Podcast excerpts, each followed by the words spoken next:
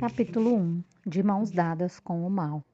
Acordei tarde, eram dez horas e o sol brilhava pelas frestas da persiana. Ao abrir os olhos, senti a cabeça latejar. O ar abafado e meu corpo suado indicavam que o dia já estava quente. Durante as ondas de calor intenso do verão californiano, meu apartamento minúsculo de dois cômodos nunca ficava muito fresco não tinha ar-condicionado e era perigoso deixar a janela aberta durante a noite. Com um movimento repentino, sentei-me na cama estreita, mas gemendo, voltei ao travesseiro. Exausta depois de uma noite de sono tumultuado, sentia-me atordoada demais para me levantar. Na noite anterior, ao voltar para casa perto da meia-noite, havia encontrado mais uma rosa na maçaneta da porta.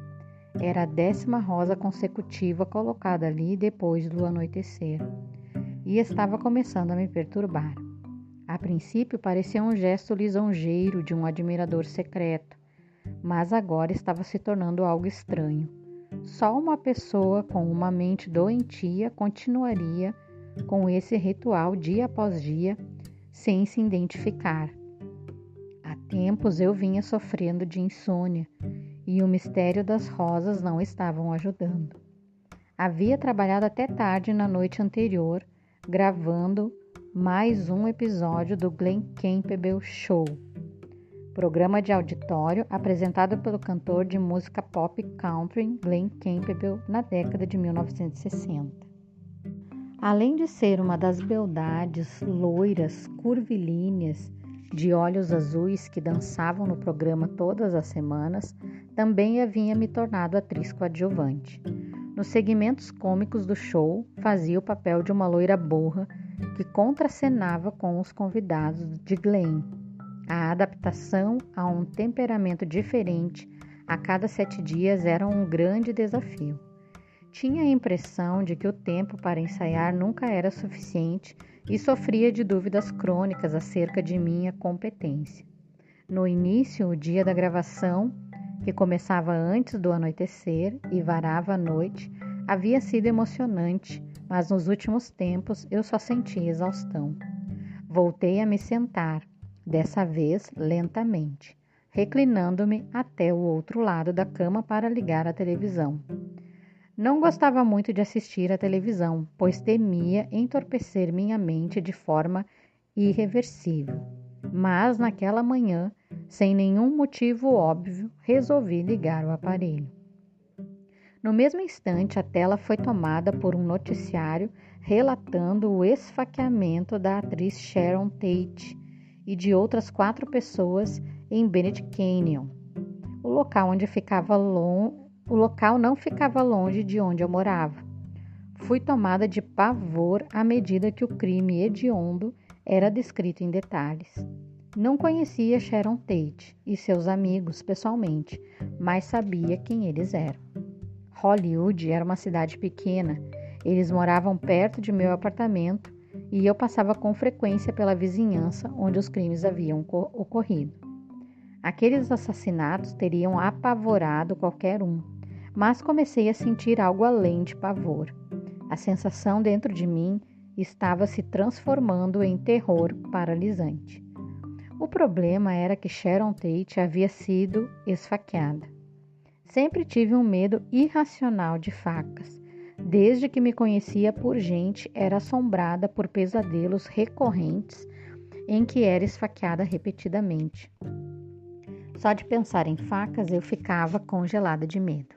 A campainha do telefone desvencilhou-me por alguns momentos do terror que até então havia me mantido presa ao noticiário. Você viu o que aconteceu com a Sharon Tate e os outros? perguntou uma amiga do outro lado da linha. Recebi vários telefonemas desse tipo ao longo do dia. Ninguém conseguia acreditar no que havia acontecido nem entendia o motivo. Os crimes pareciam completamente despropositados. Naquela noite, fui a um restaurante com alguns amigos e a conversa girou em torno dos assassinatos do dia anterior. Chegamos à conclusão de que a onda de calor estava fazendo as pessoas perder o juízo e que as drogas psicodélicas, cada vez mais comuns nos anos 1900, nos anos 60, estavam provocando uma espécie de loucura perversa que se infiltrava por toda parte. Quando voltei para meu apartamento por volta das 11 horas da noite, havia outra rosa sobre a maçaneta da porta. Estremeci ao perceber de repente um padrão naquele ritual insano. As primeiras rosas haviam sido apenas pequenos botões. Com o passar das noites, tinham se tornado maiores e agora estavam começando a se abrir. Imaginei o que aconteceria quando as flores colocadas ali estivessem completamente abertas. Mas que depressa entrei no apartamento, tranquei a porta e, ainda assustada, fui para a cama. Na manhã seguinte, liguei a televisão assim que acordei para ver se havia alguma notícia sobre o caso de Sharon Tate. O desejo de entender o que havia acontecido e o motivo daquele crime faziam minha mente arder de frustração e perguntas não respondidas. Para meu desespero, outros dois esfaqueamentos haviam ocorrido naquela noite. Um casal de sobrenome Labianca havia sido assassinado. Os detalhes eram semelhantes ao do caso de Sharon Tate e a polícia suspeitava que os crimes tivessem sido cometidos pela mesma pessoa. O medo espalhou-se por toda a cidade. Os ricos colocaram cercas, alarmes e cães de guarda ao redor de suas casas. Os pobres começaram a trancar as janelas e portas e não abri-las para ninguém. Rick, meu namorado, estava viajando e eu não conseguia ficar sozinha. Meu apartamento era pequeno demais para convidar alguém para ficar comigo e eu precisava desesperadamente de companhia.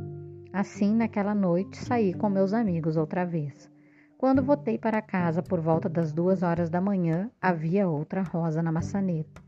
A flor estava começando a desabrochar. Joguei-a fora e entrei rapidamente, trancando todas as fechaduras da porta. Enquanto me aprontava para dormir, minha mente repassava os detalhes macabros do esfaqueamento de Sharon Tate. Ela era uma jovem bonita e rica que estava grávida de nove meses e vivia numa casa com alarmes e uma cerca eletrificada. Estava completamente protegida e, ao mesmo tempo, completamente vulnerável. Ao contrário do que alguns repórteres haviam insinuado, ela e os outros que haviam sido assassinados não eram o tipo de pessoa que se envolvia com o ocultismo. No entanto, também não eram o tipo de pessoa que alguém esperaria encontrar morta a facadas. Se o lar de Sharon Tate havia sido invadido daquela forma, com que proteção eu podia contar? E as facas? Eu não podia sequer pensar nas facas. Outra coisa me incomodava algo relacionado ao espírito daquilo que havia acontecido não me era estranho. Era como deparar com uma pessoa conhecida sem saber exatamente onde havíamos nos encontrado antes.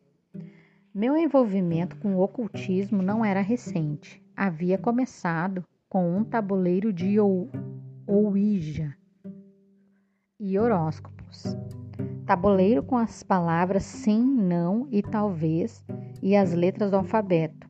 É acompanhado de uma espécie de seta indicativa que, segundo a crença dos adeptos dessa prática, mostra no tabuleiro palavras e mensagens transmitidas por espíritos. Depois tinha mergulhado de cabeça em projeções astrais e sessões espíritas de invocação dos mortos. Era tão fascinada por numerologia que pensei em mudar meu nome quando fiquei sabendo que, se a soma das letras de um nome resultasse em certo total, a pessoa podia tornar-se bem-sucedida, bela e realizada. No entanto, também ouvi falar de uma jovem atriz que havia pagado uma numeróloga para criar um nome para ela. Depois de adotar legalmente o novo nome, a moça havia se mudado para Nova York a fim de começar sua vida de sucesso e ninguém nunca mais tinha ouvido falar dela. Não queria que, um, que uma numeróloga me, con, me condenasse à obscuridade, de modo que decidi procurar outros caminhos. Seguindo a moda no mundo do entretenimento, comecei a participar de cursos de hipnose. Estava com frequência num estado de transe e dizia para mim mesma coisas que eu queria ouvir, como por exemplo: Stormy, você é uma pessoa linda, bem-sucedida e maravilhosa. Mas, como todas as outras coisas que havia tentado antes, a hipnose só me ajudava por algum tempo e acabava me deixando pior do que antes. Depois me dediquei à ciência da mente. Parecia perfeitamente lógico crer que não existia nenhum mal no mundo, exceto aquele que se encontrava na mente de cada pessoa. E se você conseguisse controlar a mente, também poderia controlar o número de experiências negativas que teria. Comprei todos os livros que tratavam desse assunto e li todos eles do começo ao fim. Passei a me reunir com outros adeptos da ciência da mente, o que não foi difícil, tendo em vista que também era moda nos meios de show business em Hollywood, em especial entre as atrizes. Infelizmente, a ajuda pela qual eu tanto ansiava foi apenas temporária. Envolvia-me com qualquer coisa que me dizia que eu tinha algum valor e que podia haver uma vida futura sem dor. Visitava médios com frequência, na esperança de que me dissessem algo de bom. Quando diziam, eu ficava extasiada. Do contrário, entrava em desespero. Minha vida era cheia de altos e baixos, inteiramente desequilibrada. Ao me dedicar às religiões orientais, comecei a meditar diariamente. No entanto, o Deus que eu buscava com tanta diligência era distante e frio, e a paz se me escapava por entre os dedos. Certa vez, quando estava no meio de uma sessão de meditação, abri os olhos e descobri que podia ver meu corpo deitado no sofá do outro lado da sala. Era a experiência fora do corpo sobre a qual eu havia lido e que tinha desejado alcançar, mas ela não trouxe a tão esperada união com o universo. Pelo contrário, o que senti foi medo. Quanto mais eu me envolvia, mais eu via coisas estranhas, seres e formas esquisitas pairando diante dos meus olhos. Eu não entendia o que estava acontecendo, nem sabia o motivo de tudo aquilo. Apesar dos aspectos assustadores do ocultismo, sentia-me irresistivelmente atraída por suas práticas.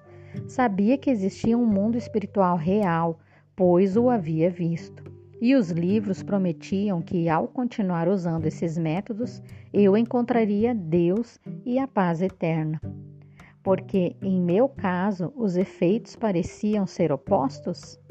No entanto, eu persistia em minha busca pois ansiava desesperadamente por algo que pudesse preencher o vazio dentro de mim, amenizar a dor emocional intensa e constante que eu sentia e acalmar o medo irracional que ameaçava controlar minha mente.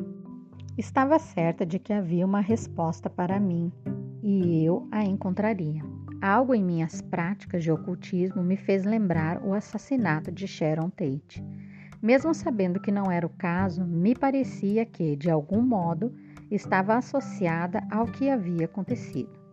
Lembrei-me do ditado: sempre reconhecemos aqueles que são iguais a nós, e percebi que os acontecimentos estavam próximos demais de minha realidade. Meu medo era que, se continuasse a percorrer aquele caminho, o que havia acontecido a Sharon Tate também aconteceria comigo e, no entanto, me senti incapaz de deter as forças que me impeliam. Não posso mais pensar nisso, disse para mim mesma enquanto vestia uma camisola leve e ia até o banheiro lavar o rosto. Acendi a luz e, para meu desespero, me vi cercada por centenas de baratas enormes correndo por toda parte no piso do banheiro. Fazia mais de um ano que morava naquele apartamento e nunca havia visto uma única barata. Corri para a cozinha, peguei uma lata de veneno e pulverizei o banheiro, sem dó nem piedade, até matar todos os insetos. Não podia suportar a ideia de dormir enquanto ainda houvesse uma barata andando ali, e só parei quando não vi mais nenhum sinal de vida. A essa altura, o ar do apartamento minúsculo estava saturado de veneno. Sabia que não poderia passar muito tempo trancada ali, respirando aqueles gases tóxicos, mas às duas horas da manhã era impossível procurar outro lugar para ficar. Abri a janela do banheiro o máximo possível para tentar arejá-lo e dissipar o veneno dos outros ambientes. Fui até o armário que ficava logo ao lado do banheiro e comecei a pendurar as roupas que havia jogado lá dentro. Ao colocar a última peça no cabide, ouvi pela janela aberta um barulho de folhas se mexendo. Meu conjunto residencial ficava numa região de colinas cercadas de árvores e arbustos, onde era comum encontrar pequenos animais. Parei o que estava fazendo e tentei ouvir melhor. Percebi que o ruído estava mais próximo e não lembrava o movimento de algum animal, mas sim os passos de uma pessoa. Entrei em pânico quando vi o que me pareceu uma mão segurando no batente da janela. Uma vez que não tinha onde me esconder, gritei com todas as minhas forças e corri em direção à porta da frente. Lembranças dos casos de Sharon Tate dos Labianca e imagens de facas ensanguentadas passavam-me em rápida sucessão pela mente. Os apartamentos ficavam situados na encosta de uma colina e eram separados uns dos outros por arbustos e árvores, formando um padrão quadriculado. Seria perigoso demais tentar correr para outro apartamento, especialmente se não encontrasse ninguém em casa. Assim que atravessei a porta, parei de gritar e me escondi no meio de alguns arbustos mais densos. Prendi a respiração tanto quanto pude e senti o coração querendo sair pela garganta. Fiquei imóvel por algum tempo, talvez quase um minuto. Então ouvi mais movimentos, dessa vez no telhado do apartamento, perto de onde eu estava escondida, que ficava acima do meu, junto à encosta da colina. Uma pessoa que estivesse na rua, que passava ao lado, não teria dificuldade em subir no telhado. Espiei pelas folhas dos arbustos e vi o vulto de um homem andando com cuidado. Movi uma lanterna de um lado para outro no chão, logo à frente de mim. Vi outro vulto atrás dele e, apesar de a luz das lanternas me impedir de enxergar claramente, me pareceu que os dois estavam vestidos de preto. Um deles gritou em minha direção: Tem alguém aí embaixo? Não respondi. Gritou novamente, dessa vez com mais convicção. Prendi a respiração. Da terceira vez que ele gritou, virou-se de tal maneira que vi de relance uma arma num coldre e o que me pareceu o cap de um policial, respondi: Estou aqui embaixo. Quem são vocês? Somos da polícia, venha para cá onde possamos vê-la melhor. Graças a Deus! exclamei enquanto saía lentamente de meu esconderijo. Alguém tentou entrar pela janela do meu banheiro. Eu gritei, corri para fora e me escondi aqui nos arbustos. Estávamos, estávamos fazendo a ronda aqui na vizinhança e ouvimos os gritos de dentro da viatura. Fique aqui. Nós vamos olhar os fundos e ver se encontramos alguma coisa. Estava aliviada por eles terem aparecido num momento tão providencial, mas não queria ficar sozinha. Escondi-me novamente nos arbustos enquanto eles faziam a busca. Voltaram pouco tempo depois e me informaram que não havia mais ninguém por lá. Meus gritos provavelmente haviam afugentado a pessoa que eu tinha ouvido. Os guardas acompanharam-me até meu apartamento e fizeram uma busca minuciosa para se certificar de que não havia ninguém lá dentro. O apartamento era tão pequeno que não devem ter levado mais de 30 segundos para olhar na cozinha, debaixo da cama que ficava na sala, dentro de um armário e do box do chuveiro. Não havia mais onde procurar. Em outras circunstâncias, eles poderiam ter imaginado que não passava de um ladrãozinho qualquer, mas por causa do caso de Sharon Tate e dos Labianca, pude perceber que estavam levando aquela ocorrência a sério. Meu maior desejo era que eles não fossem embora, pois eu ainda estava com medo. Em vez disso, porém, agradeci-lhes várias vezes, desejei-lhes boa noite e tranquei a porta da frente e a janela do banheiro. Foi só depois de eles terem ido embora que me dei conta de que, em meio a todo o meu pânico, havia esquecido de lhes falar sobre as rosas na porta. Fui deitar, mas não consegui pegar no sono. Cada vez que ouvia algum ruído, Meu corpo ficava rígido e meu coração disparava. O calor tornava quase impossível respirar e não conseguia dormir.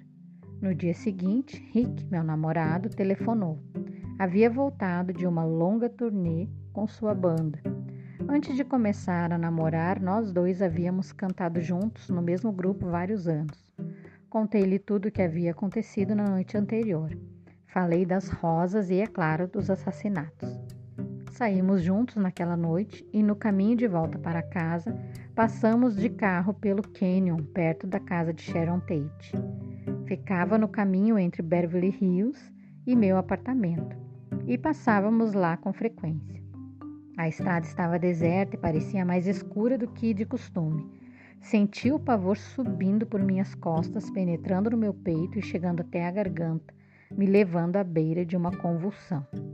O medo era tão intenso que, se naquele momento alguém tivesse me tocado, certamente meu coração teria parado de bater. Tentei desesperadamente me controlar para que Rick não percebesse o que estava acontecendo dentro de mim. Era importante manter sempre a aparência de que eu estava no controle. Rick acompanhou-me pela escadaria longa e sinuosa que levava até minha porta, onde sobre a maçaneta havia mais uma rosa. Ele pegou a flor e vi que as pétalas vermelhas e aveludadas estavam se abrindo. Stormy! Uma voz feminina penetrou o silêncio intenso. Era minha amiga Holly, que morava no apartamento mais adiante. Também estava entrando em casa com o namorado. Peguei a rosa e corri pelas escadas. Olha isso, mais uma rosa. Estão cada vez mais abertas e se a pessoa que está deixando essas flores aqui também estiver planejando fazer algo terrível?